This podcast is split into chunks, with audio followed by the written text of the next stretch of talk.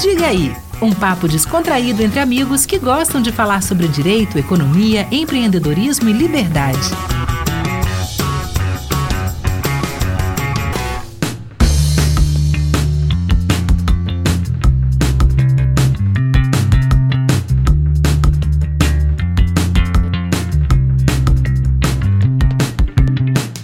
Fala galera do Diga aí, episódio novo, os últimos episódios dessa primeira parte da segunda temporada, não é isso, Lucas? Exatamente, Marcelo. Estamos chegando aí já a um período de descanso para o ouvinte ficar um, um, pouquinho de saudade da gente, da gente parar de encher o saco de todo mundo toda quarta-feira. Diga aí, dar uma parada para voltar um tempinho depois no segundo semestre. Irado, irado. E Lucas, hoje a gente vai filosofar. Cara, e engraçado que quando eu tava na escola e lá depois na faculdade de Direito, meu irmão, se tinha uma aula que eu odiava, era a tal da aula de filosofia, daquele negócio que os caras ensinavam lá. Aí a gente chegou no Líderes e o Líderes trouxe filosofia pra caramba. Eu falei, meu irmão, que negócio irado isso aqui, eu adoro filosofar. E a gente vai filosofar sobre, para mim, uma das maiores descobertas que eu tive no Líderes, tá? Tanto em termos de autor quanto de teoria filosófica. Vamos entender um pouco mais aqui, que é sobre Ayn Rand né? E o objetivismo, Ayn Rand, uh, a maioria que, que nos escuta sabe, porque a gente fala muito, mas Ayn Rand é a autora de livros uh, como A Virtude do Egoísmo, A Revolta de Atlas e A Nascente. E a gente está aqui com um cara que sabe muito sobre essa que é conhecida também como a velha doida. Quem é, Lucas, que está aqui para falar da velha doida? Para a gente é um prazer estar recebendo aqui Denis Xavier, filósofo, escritor, professor, é, diretor do Mises Brasil. Vou passar a palavra para ele para ele complementar o currículo aí. Além de tá tudo, uma grande caramba, simpatia, que ele está rindo para tá caramba rindo. sobre a, a velha doida. Denis, bem-vindo. Muito obrigado pelo aceite do convite. Se tiver que completar alguma coisa do currículo, fica à vontade. Imagina, cara. É um prazer do mundo falar com vocês. E é isso mesmo, Marcelo estava comentando ali sobre esse negócio de filosofia geralmente quando eu falo de que eu sou professor de filosofia e tal, o pessoal tem sempre um comentário do tipo, sofri muito com isso na escola, no ensino médio, não sei o quê. Mas é interessante como que, cara, eu acho que a acontece com a filosofia o que acontece com outras ciências que nos fazem experimentar coisas semelhantes, assim, como matemática, física, química. São coisas muito bonitas em si, são conhecimentos extraordinários, mas às vezes o modo como é, como é passado ou como são passadas essas Verdade. ciências é que não é acaba afastando a gente um pouco do interesse da área de interesse mas filosofia é uma coisa nossa, é uma coisa do dia a dia, e ela não precisa ser necessariamente chata, não. não. Chatos são alguns professores, mas a filosofia Exato. é um negócio extraordinário. mas tem professor muito chato, cara. Aí boa, realmente boa. o cara não quer nem saber de filosofia nunca mais na vida. Eu poderia começar a pergunta com por que esse negócio de veador, mas vamos deixar isso aí mais pra frente, depois eu, eu quero entender esse negócio de veador. Mas vamos começar aqui pra gente explicar aqui, bem direto. O que é objetivismo? Objetivismo é uma corrente filosófica inaugurada pela Ayn Rand, que no começo da sua carreira, e não só no começo, mas ela avança um bom tempo assim, ela não escreveu propriamente uma, um corpus filosófico, sistemático, ela escreveu uma série de textos uh, ficcionais só que ficções que traziam já um forte conteúdo filosófico, como eu disse, não de maneira sistematizada. Até que chega um determinado momento da vida dela que ela percebe, no fundo, ela tem uma filosofia original em mãos. E então ela começa a pensar a, aquele conteúdo não sistematizado nas ficções agora de forma mais uh, sistêmica. Então, e daí constrói os livros pensando assim, eu sou filósofa e essa é a minha teoria, Isso. eu vou colocar a minha teoria. Ela, ela foi escreveu ela foi escrevendo uma série de intuições, uma série de especulações de natureza filosófica. Foi escrevendo isso desde muito cedo, é, já antes da sua ida para os Estados Unidos. Ela nasce ainda sob os auspícios da Revolução Bolchevique. Ela pega o momento imediatamente anterior à Revolução Bolchevique, passa pela Revolução, vive ali os, os primeiros momentos do, do regime comunista e meio que foge para os Estados Unidos mas nós temos notícias de que já ali na adolescência ela começou a escrever alguma coisa, já com algumas intuições que vão aparecer amadurecidas é, nos seus textos futuros. Então já havia algo ali plantado é, na, na mente da Ayn Rand. Que depois, ao sistematizar isso, tem o objetivismo, que é uma filosofia do real, é uma filosofia do mundo como é, uma filosofia que afasta a ideia de que nós devemos interpretar a realidade em função das nossas expectativas individuais. Ela diz que um dos pressupostos fundamentais para que possamos construir uma vida digna, uma vida à altura da condição humana, é exatamente, em primeiro lugar, conhecer o mundo como é. Objetivismo no sentido da objetividade da existência do mundo. E a partir daí há todo um desenvolvimento ético, moral, político, econômico, a partir dessa perspectiva, né? Ela nem gostava de falar assim, ah, é uma filosofia randiana, ela preferia chamar objetivismo exatamente por imaginar que outros iam cuidar disso, uhum. mas eu acho um preciosismo é uma, assim como eu falo filosofia platônica, eu falo filosofia aristotélica, é uma filosofia randiana. Você falou muito aí sobre tem um dos pontos pelos quais o objetivismo é muito criticado, né, por ignorar alguns aspectos imateriais, né, assim como fé, crenças e etc. Aí é uma pergunta que muita gente se faz quando tem contato com essa filosofia pela primeira vez. Comigo não foi diferente. É, é possível você é, acreditar em algo maior, né, a princípio não explicável, e ser objetivista? Lucas, é, ser objetivista ancorar parte ou toda a sua existência em elementos sobrenaturais, em alguma substância de natureza místico-religiosa, não. Então não dá para você se autodenominar objetivista abraçando elementos dessa natureza. Agora, eu posso e devo, eu acho que isso é muito saudável, aproveitar aquilo que existe no objetivismo que traz um impacto positivo na minha vida, no modo de calibrar a minha visão de mundo, sem que isso necessariamente afete elementos de fé. Então, quer dizer, ah, então para eu estudar, muita gente me procura perguntando isso, Denis, se eu estudar RAND, quer dizer que eu vou colocar sob forte ameaça a minha experiência de fé? Bom, primeiro que eu acho isso uma covardia inaceitável, né? Então, nós precisamos conhecer as coisas se isso vai ameaçar ou não a sua fé, mas essa é uma consequência imprevisível. Né? E, e se um determinado filósofo argumenta no sentido e isso faz com que a sua visão seja modulada, seja transformada, eu acho que isso é fantástico, né? É para isso que nós estudamos. Eu não estudo só para confirmar os meus pontos de vista, eu não pesquiso só para confirmar, só para buscar viés de confirmação. Agora, eu posso ser um sujeito de fé, eu posso professar uma fé, eu posso participar de uma vida na igreja, seja lá qual for, e aproveitar fortemente elementos da vida objetivista. Agora, se eu me declaro objetivista, aí há pressupostos duros, bem estabelecidos, dos quais Rand não abriria mão. E entre eles é o de não sobrepor à realidade Exatamente. elementos não tangíveis, né, não racionais, não filtrados por um exercício estritamente racional.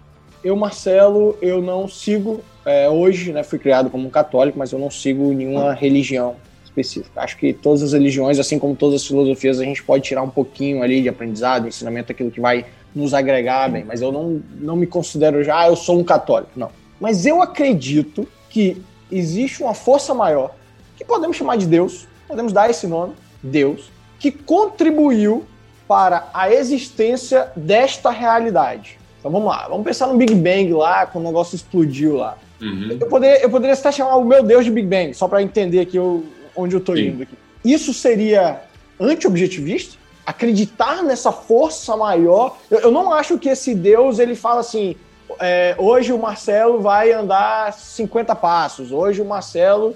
É, tá, eu, não acredito nesse tipo de intervenção, ok? Mas eu acredito Sim. que existe uma força, essa força maior que nos criou uhum. essa realidade. Ele é anti-objetivista? Sim, é.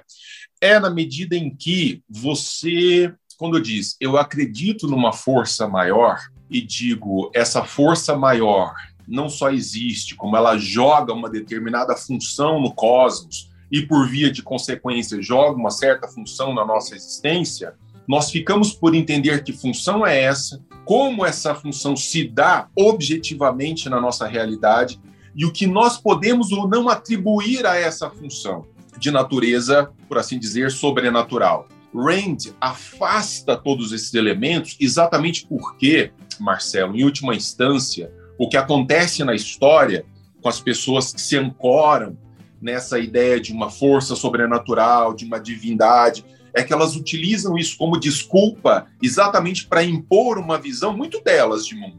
Né? Assim, em geral, quando você é, conversa com fundamentalistas religiosos, eles falam em nome de Deus, de é um Deus, seja lá qual for. Assim, Deus não quer isso para você, Deus não quer aquilo para você. Mas é impressionante como há uma forte coincidência entre aquilo que Deus quer ou não quer para aquele sujeito e o desejo do próprio do pastor próprio de almas que está falando ah, aquilo. Concordo. Concordo Dificilmente você vai encontrar um pastor de almas que vai dizer assim: olha, na minha opinião, isso é diferente, mas ah. Deus está querendo isso para você. então, as maiores desgraças que aconteceram na história foram sempre defendidas por pessoas com forte espírito altruísta, com forte espírito de cuidado, né, aspas, uhum. com o outro, em nome de elementos sobrenaturais. Mas veja, não se trata só de um elemento religioso, é, no sentido de fé é, religiosa, fé política, fé Sim. cultural, fé de experiência estética.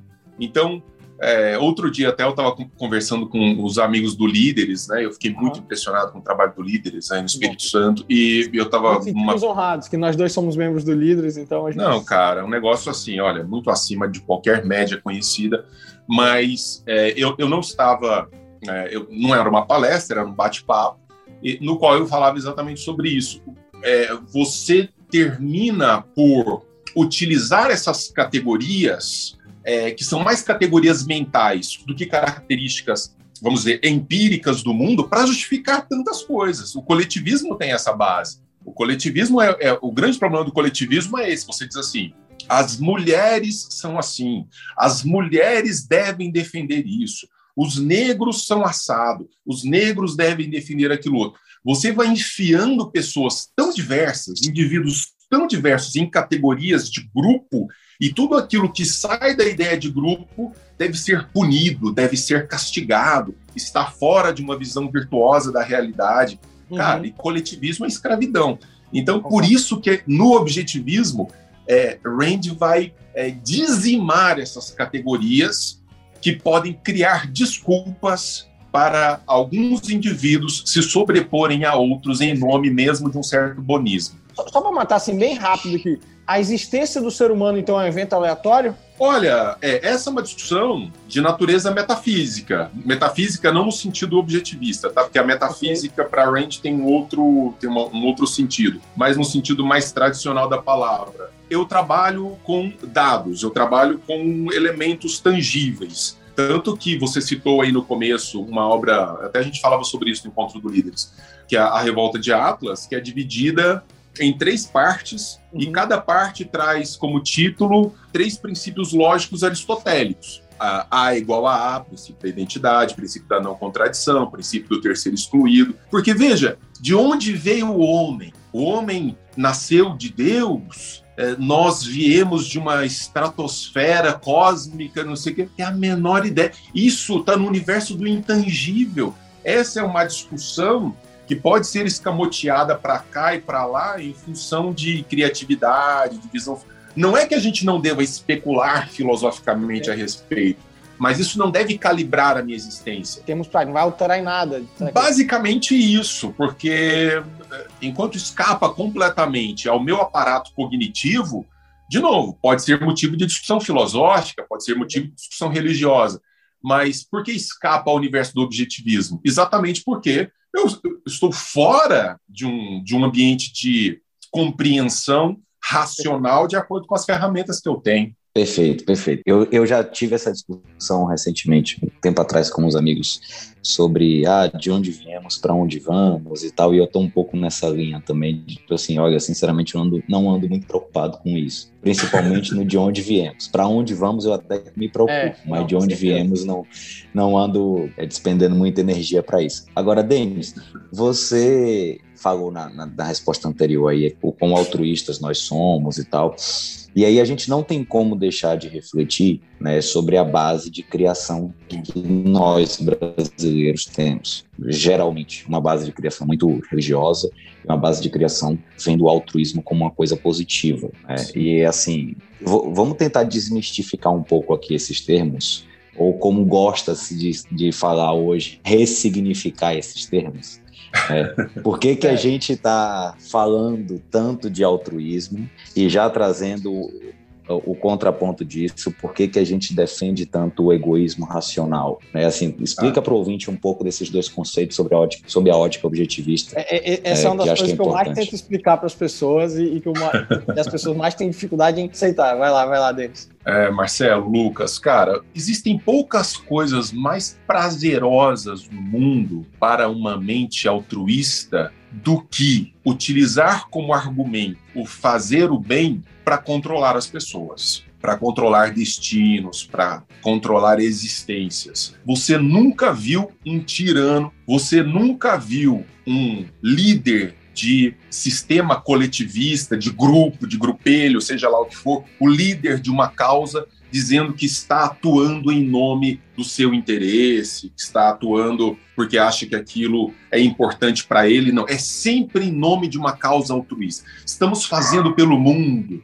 estamos fazendo pelo Estado, estamos fazendo pelos homens, pelas mulheres, pelas criancinhas, pelos quilombolas. É sempre uma boa argumentação porque ataca a emoção ataca o sentimento, especialmente de pessoas que são treinadas a experimentar a culpa quando pensam em fazer pelos seus interesses e não pelo interesse do outro. Veja, nós não somos diferentes de nenhum outro animal no mundo. Tudo aquilo que tem vida no mundo está preocupado fundamentalmente com uma coisa, com a sua própria existência. Isso de uma flor, de um cachorro, do gato, do periquito, da onça, não interessa. Tudo aquilo que existe está buscando elementos que garantam a sua prosperidade e a perpetuação da sua existência.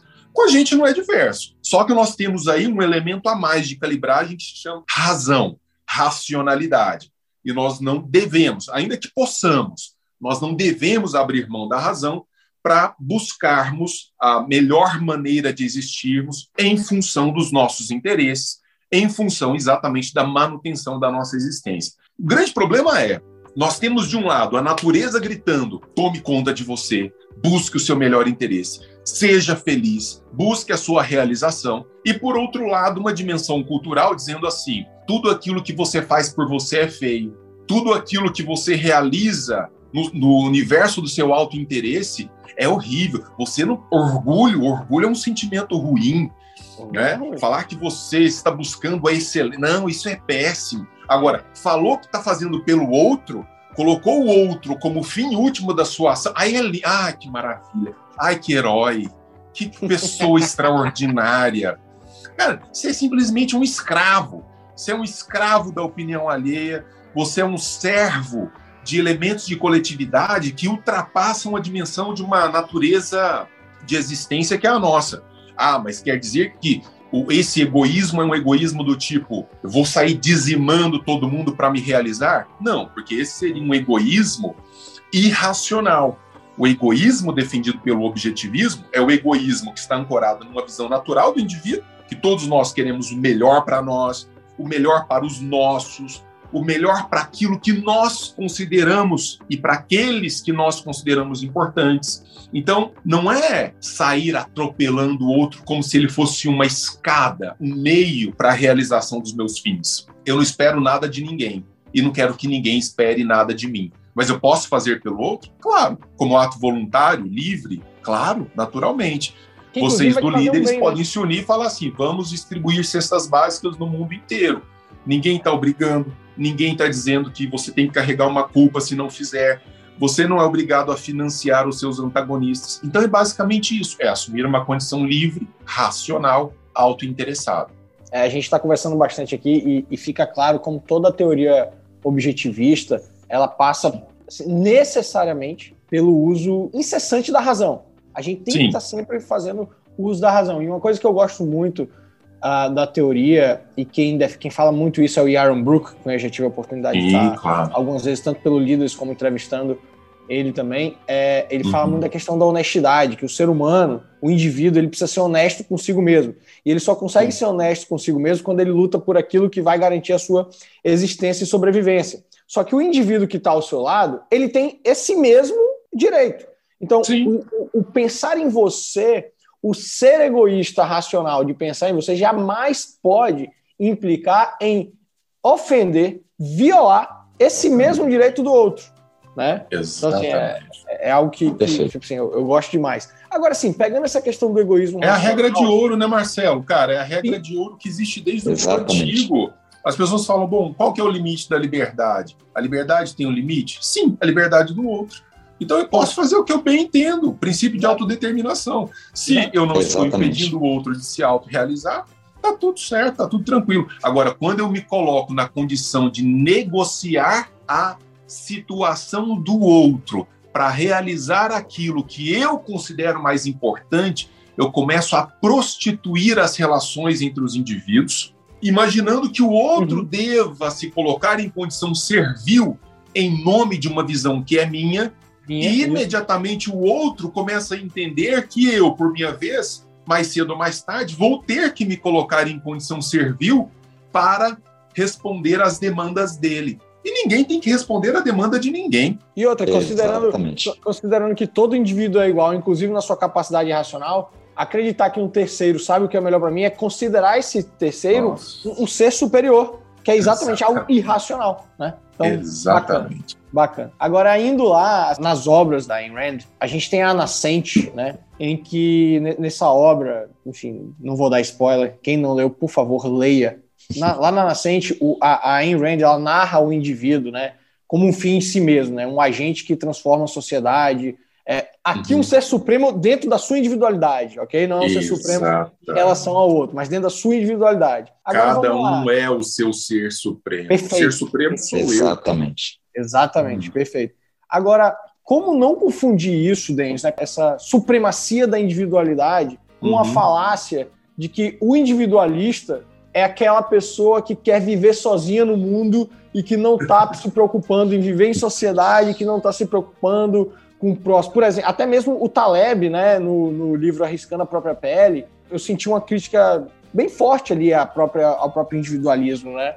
Então, assim, uhum. eu ouvi você sobre essa, essa situação. Esse é um falso dilema, né? Esse é, é, realmente uma bobagem sem tamanho. Isso desde Aristóteles, lá com a ética nicômaco, quando você vai para o mundo antigo e começa a entender que não não existe uma separação entre a busca da excelência do auto-interessado não existe uma separação entre a busca da autorrealização como consequência natural a boa disposição de uma vida em sociedade. Cara, ninguém se basta completamente no universo de vida social. Eu preciso de vocês para realizarem certas tarefas no meu interesse. Exato. No meu interesse. E é exatamente no meu interesse que eu preciso que você realize livremente e no melhor do seu interesse essa tarefa. Então, quando eu vejo no meu interlocutor uma atuação livre, uma atuação capacitada, a, felicidade estampada no olho de quem se constrói, e eu posso usufruir disso por via de consequência, nós estamos no melhor da condição humana daquilo que Aristóteles vai chamar de zoon politikon. Nós somos seres políticos, nós somos zoon politikon. Imaginar que o individualista é um ser da caverna, que não suporta a existência do outro, fazer um raciocínio binário. Ou eu amo e cedo completamente a minha vida na mão do outro para dizer como eu sou bom, ou eu me fecho na, na caverna e não quero conversar com ninguém? Não.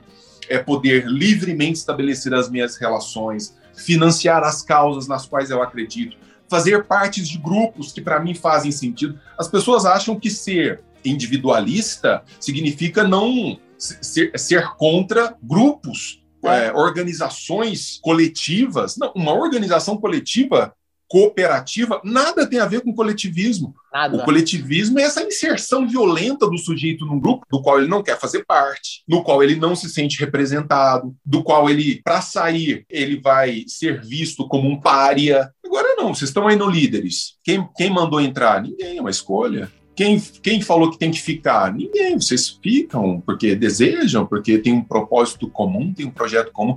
Vocês impõem a visão que vocês têm ao mundo? Não, vocês propõem. Vocês fazem palestras, falam assim, olha, já leu esse livro aqui? Você não fala que tem que baixar uma lei que todo mundo tem que ler a Revolta de Atlas no ensino médio.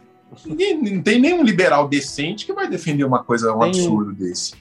Perfeito. É, Denis, é muito bom ouvir você falando sobre isso, porque eu, eu enxergo hoje que as pessoas têm uma dificuldade absurda de admitir, porque elas entendem, mas elas têm uma dificuldade absurda de admitir que um grupo coletivo de pessoas, é, para algum propósito, nada mais é do que um grupo de indivíduos que têm interesses próprios e encontram indivíduos que têm interesses comuns e se unem em prol daquilo.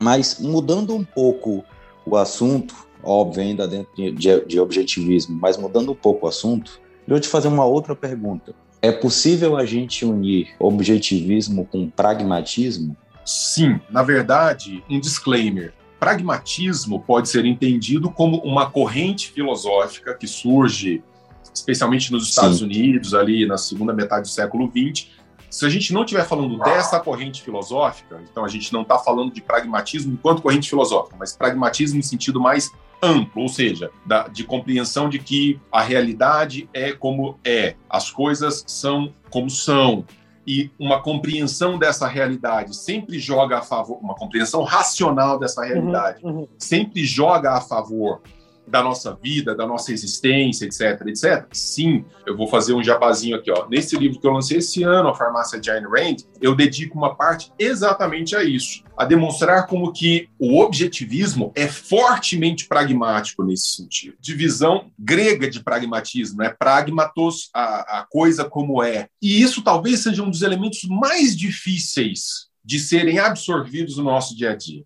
Isso está em Sowell, isso está em Hayek, isso está nos grandes filósofos da antiguidade, isso está em Rand, isso está numa série de, de, pessoas. E todo mundo adora postar é, frases de efeito sobre isso. Vai ter uma galera que adora replicar frases de efeito sobre isso, mas quando é para trazer para a própria vida, é uma dificuldade. Porque existe sempre uma dimensão animal, existe sempre uma uhum. dimensão uhum. irracional das emoções, da culpa, dos sentimentos, das angústias que vão jogando um véu sobre essa nossa compreensão da realidade. Então, para além de interpretar bonito e de postar frases de efeito, é preciso trazer isso para a realidade. A Rand fala sobre isso, como que a visão hipócrita ela é sedutora, porque você diz uma coisa, calcula racionalmente um destino e quando você se coloca na condição de ter que avançar naquele destino racionalmente calculado, você começa a negociar ah, mas não é bem assim, de repente isso vai mudar,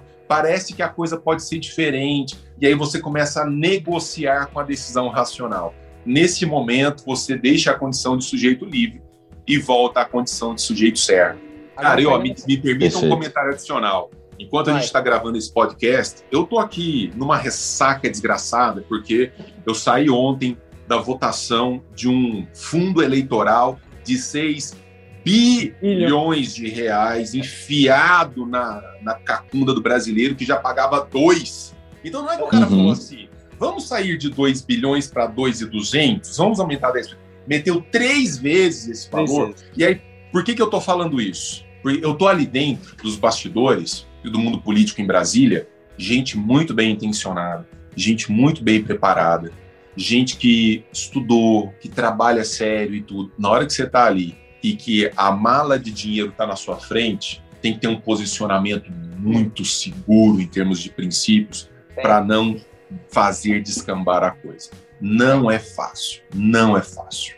Tá, não, de, não deve ser fácil mesmo, deve ser provação diária, né, Dê? Não, então, você tocou esse negócio de Brasília aí, que ele já estava ligado, inclusive, na minha próxima pergunta. Brasília, a gente já vai pensar em Revolta de Atas também, linkando com a obra porque na revolta de Atlas. Eu prefiro linkar com a nascente na hora que explode tudo, explode aquele prédio.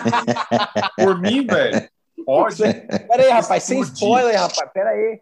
Sem spoiler não. Mas ok, seria melhor, seria melhor, concordo.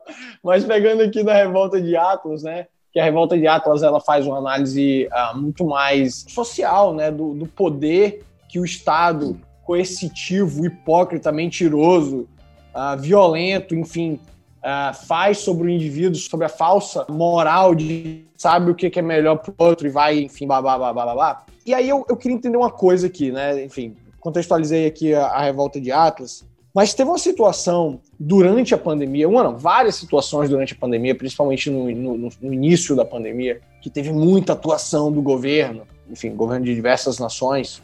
Nos Estados Unidos, aquele benefício monetário que foi dado, enfim, ah, vamos Sim. liberar não sei quantos trilhões lá que o Trump liberou e etc e tal. E o Ayn Rand Institute, que é um dos principais institutos né, da Ayn Rand, se candidatou e pegou aquele benefício né? Uhum. É, enfim, aquela ajuda financeira para passar pelo momento de pandemia. Muita gente, inclusive a galera do líder, enfim, debatendo, falou: pô, isso é contraditório ou não? Porque, por um lado, é contraditório à medida que eu estou pegando um dinheiro de um contribuinte, já que não existe dinheiro público, todo o dinheiro vem do indivíduo.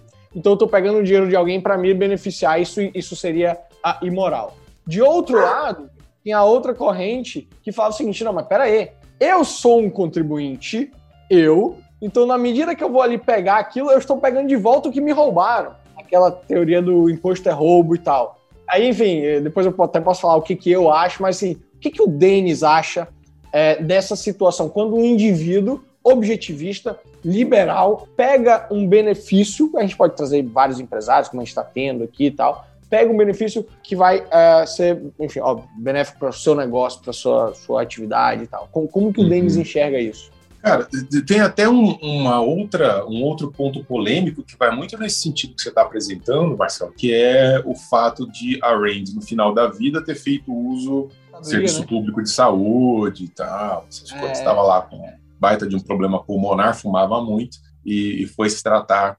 Veja, eu tenho um sério problema com um tipo de purismo ideológico que contraria uma visão pragmática de realidade. Eu acho que você consegue manter sua, o seu posicionamento principiológico com uma visão de realidade bem calibrada. Eu acho que é restituição. Se você me dissesse assim, se eu fosse do Ayn Rand Institute, eu apoiaria, eu, eu diria para eles assim, vamos, vamos evitar, vamos, vamos tentar fazer diferente, tudo, tanto quanto possível, vamos evitar isso. Agora, para aquelas pessoas que optaram por esse caminho e falaram assim, não, eu estou buscando um elemento de restituição daquilo que já, já, já me é tirado a prioristicamente, eticamente eu, eu acho bastante defensável. Eu acompanhei a polêmica, acompanhei de perto, eu acho que eles poderiam, naquele momento, ter buscado uma solução de natureza diversa.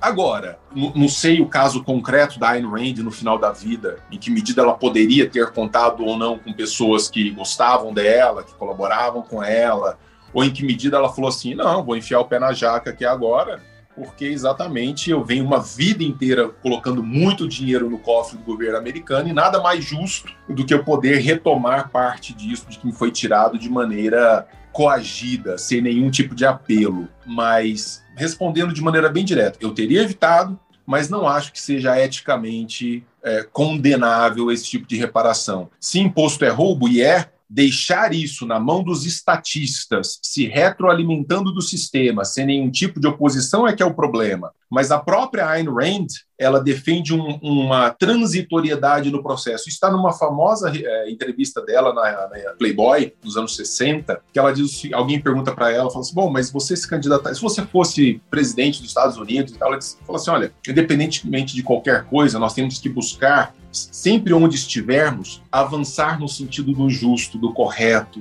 né, fazermos uso de todas as nossas possibilidades. Então, o problema não é você estar na coisa pública, porque, do contrário, um, ob um objetivista, um, um, um, liberal quase libertário como eu, eu não poderia ser professor de uma universidade federal, mas eu, eu, deixo, eu deixo na mão de quem? Eu deixo na mão do Lira? Eu deixo na mão do, do Juscelino Filho? Que propôs ontem no seu relatório 6 bi. Então, assim, é assim, vamos sair de lá e vamos ficar fazendo a nossa luta aqui fora sem colocar ninguém lá dentro para implodir o sistema. Então, alguns podem interpretar como um dilema ético. Eu interpreto como uma espécie de antivírus que você joga lá e fala assim: olha, não dão de um antivírus, é de um cavalo de Troia, pelo menos. Você coloca lá dentro e tenta implodir na medida das possibilidades. Porque estando lá já é quase impossível, não estando é impossível. É, então já, já dando a minha opinião, eu penso igual a você. Não não vejo problemas éticos nisso. Inclusive, se a gente for analisar que o roubo do imposto, na sua essência, é para nos garantir um mínimo de educação, Sim. de saúde, de segurança. Isso não é dado.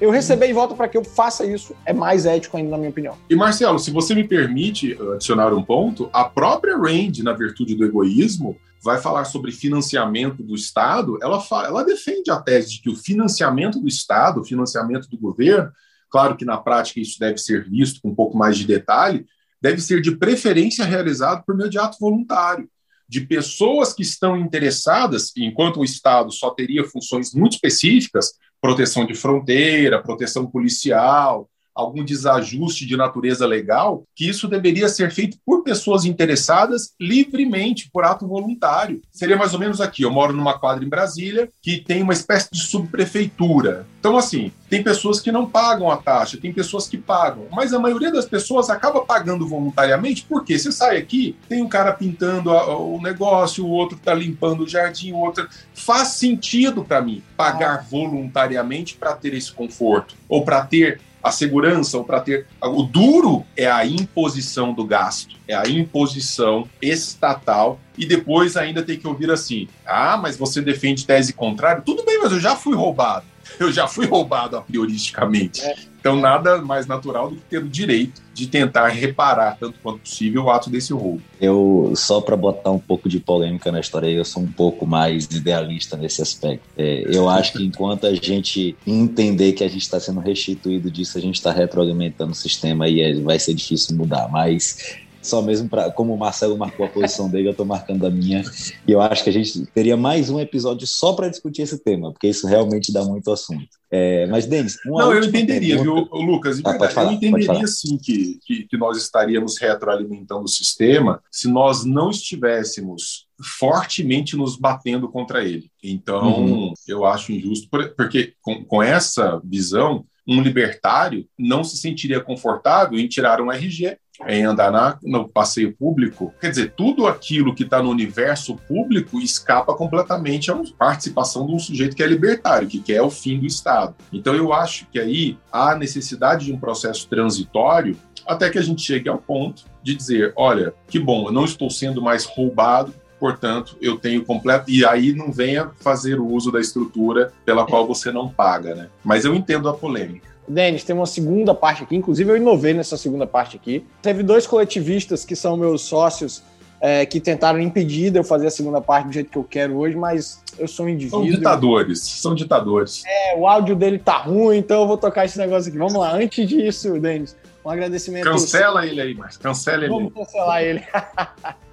Um agradecimento especial aí ao Mário e Marina, que são da N-Brain, que nos ajudam aí nessa caminhada que a gente faz aí. Eles ajudam muito a gente na questão da comunicação do Diga aí. Ó, Denis, vamos lá. Bem rápido aqui, tá? Bem, bem bate-bola mesmo. Bem ao estilo Marília Gabriela, como era lá antigamente. uh, um livro. A República de Platão. Um filme e uma série. Um filme. Um, cara, é difícil hein, escolher um filme assim na bucha. É, o Nome da Rosa. Uma série. Peak Blinder.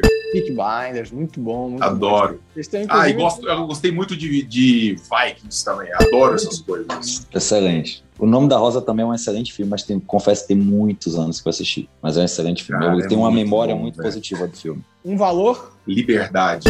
Um medo? Perder a liberdade. Uma ambição? Olha, eu gostaria de chegar a mais pessoas. Eu tento fazer isso na medida das minhas possibilidades, das minhas parcas possibilidades, mas eu gostaria de ter uma voz mais influente, especialmente em meios não especializados. Chegar mais às pessoas para deixar um, um, legado bom nesse sentido. E eu vou te dizer, nesse aspecto, a sociedade precisa te ouvir. Valeu, cara. Valeu. E a intenção é essa, a gente faz boas Valeu. ideias aqui. O autor favorito? Autor favorito? Autor, autora, né? Cara, mas isso é uma baita de uma sacanagem. Isso é, é uma... Não, sabe por quê? Muita gente pensa que eu ia responder fácil, assim, Ayn Rand, né? Mas olha, eu, é muito difícil para mim. Eu não sei, eu não vou, eu vou, eu vou falar de um cara, eu vou, vou citar um nome que para mim assim é um dos maiores gênios é, sob todos os aspectos e que talvez as pessoas não esperassem que eu fosse responder. Aristóteles. Que vai fazer assim, o filósofo favorito, então vai nele também, né? Vai... Ah, não, tá. Ah, entendi. Então, assim, autor, se for um autor em geral, eu colocaria. Bom, até para ser mais ou menos condizente com a minha resposta anterior, eu colocaria o Humberto Eco. Gosto muito das, das coisas do Humberto Eco, e inclusive a obra dele, O Nome da Rosa dá origem ao filme, uhum, que eu é acabei de citar. Agora, como filósofo, eu citaria aí o Aristóteles, que inclusive, é, e isso não foi de propósito, é um dos elementos fundamentais na obra O Nome da Rosa. Pô, massa. Agora vamos lá. O que que os ditadores uh, Francisco e Lucas quiseram retirar minha liberdade aqui? Porque eu. Você eu não sou, vai obedecer, claro. É, não, não vou obedecer. Eu, eu sou o responsável por fazer. indicar o que, que a gente vai perguntar, né? Nem sempre é idêntico. Muita coisa parecida, livro, filme, sério, tá beleza. O que, que eu quero aqui? É, vamos lá, cinco minutos aqui pra gente matar o episódio no máximo. Eu vou dizer o nome de alguns personagens da, do, das obras Revolta de Atlas e A Nascente ok? Uhum. Você vai, assim, muito objetivamente dizer o que é esse personagem e vai dar o nome de uma pessoa que se insere ah, hoje ô, Marcelo, nesse personagem. É. Ô, ô, Lucas, você está entendendo agora, Denis, por que, que eu tentei Não, cortar? Ô, ô, Lucas, o Marcelo pirou. Ele está entendendo Alguém tira agora? ele da tomada. Você viu o que ele quer fazer? Olha só Eu tô vendo o fácil. que, é que ele quer fazer. Eu vou te pedir Ele, ele, quer, ele quer me ferrar a memória, porque eu vou ter que me lembrar de cada personagem do- Eu da revolta de Atlas. Eu vou escolher E um ruim. depois associar a uma pessoa. Depois Eu vou Marcelo. escolher um ruim só. Um ruim só. Isso é uma tese de doutorado, porra. Ah, então tá, vamos lá. Quem seria hoje pro Dennis a Danny Taggart? Quem ela é e, e quem seria hoje? Vai, fácil. Essa é fácil. É- Essa não vai te colocar em maus lençóis. Essa é fácil. Quem seria ela? Ela não tá em sua casa, não, Denis? Tá, saiu para trabalhar hoje? Será que eu vou ter que falar minha esposa, né? Tô te ajudando, hein? Pra facilitar o negócio. Bárbara Godoy, minha esposa. Ela vai vir vai feliz. Mas quem é Danny então? Vai, quem é a Danny então? Cara, na verdade é uma, é uma boa representação, pelo menos sob certos aspectos, de tudo aquilo que uma pessoa deve buscar enquanto referência, de certo grau de autonomia, de realização, de busca pela construção dos seus próprios horizontes. Agora, não é fácil encontrar isso. daí. Uma coisa legal, falando mais sério, uma coisa legal na filosofia da Rand é que, ou no objetivismo, é que ela fala que ela, o que ela propõe é a construção de, de um ser heróico, né? A imagem que se constrói é de um ser heróico e que não é uma coisa banal você encontrar um ser heróico logo ali na esquina. Então, nós falhamos, nós não somos seres de binário, né? Mesmo um sujeito muito racional, muito bem treinado nas coisas da racionalidade e que não titubeia nos seus princípios, etc, etc, em algum momento vamos dizer, patina. Então isso está no universo, vamos dizer, da construção do ser heróico. Talvez ela seja a representação mais próxima de um ser heróico nesse sentido. O John Galt não seria mais heróico do que a Dagon, porque eu vejo a Dagon como um ser falho. Eu, eu acho ela mais real do que o, o Galt. Né? Não, Que mas sem sim, dúvida. Ah, Mas sem dúvida, Ah, então sem tá. dúvida.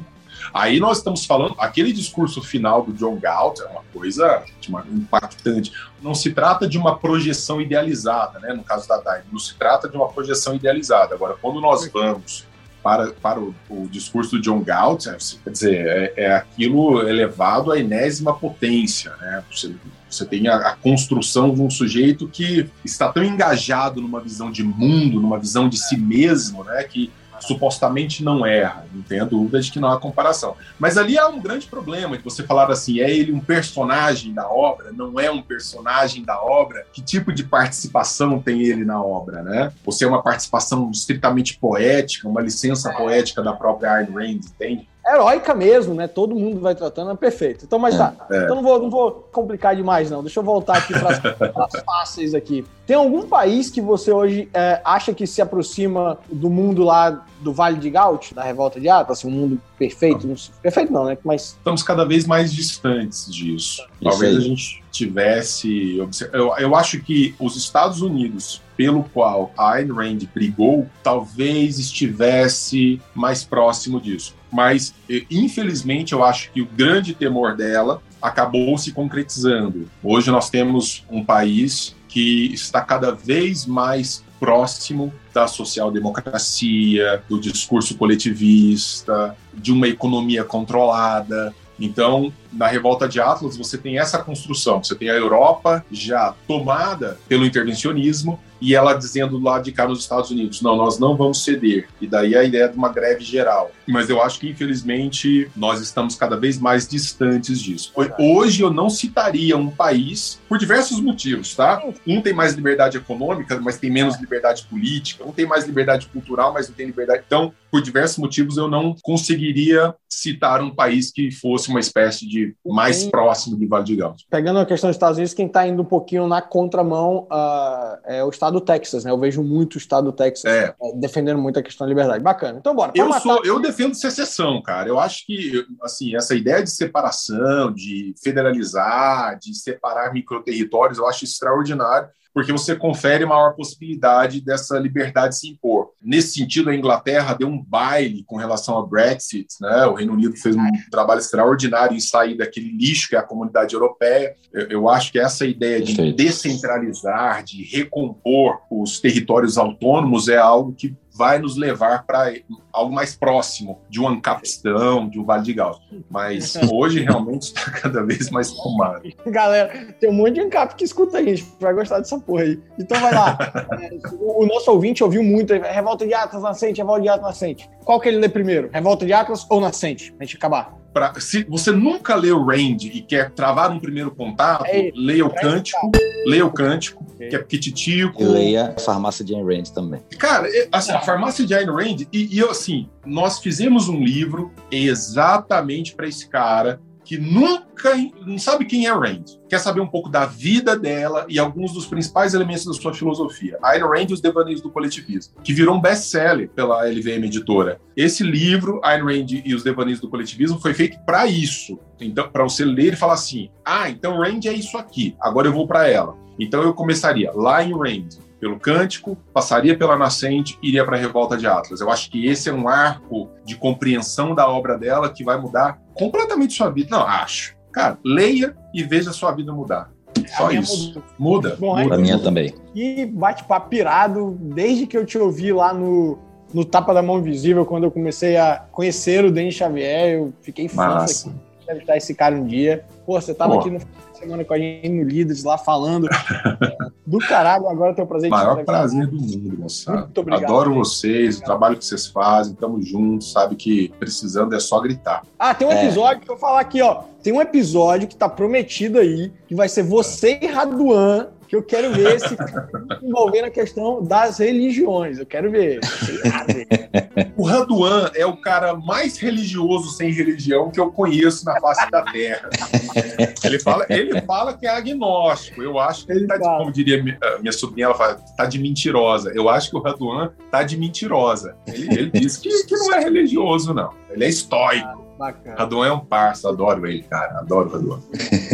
Muitíssimo obrigado, Denis. Ó, a, é, Alissa aqui tá mandando um beijo Obrigado, Alissa, também. também. É, obrigado, Alissa, pela participação dela no episódio aí. Um abraço, Denis. Beijão, moçada. Valeu.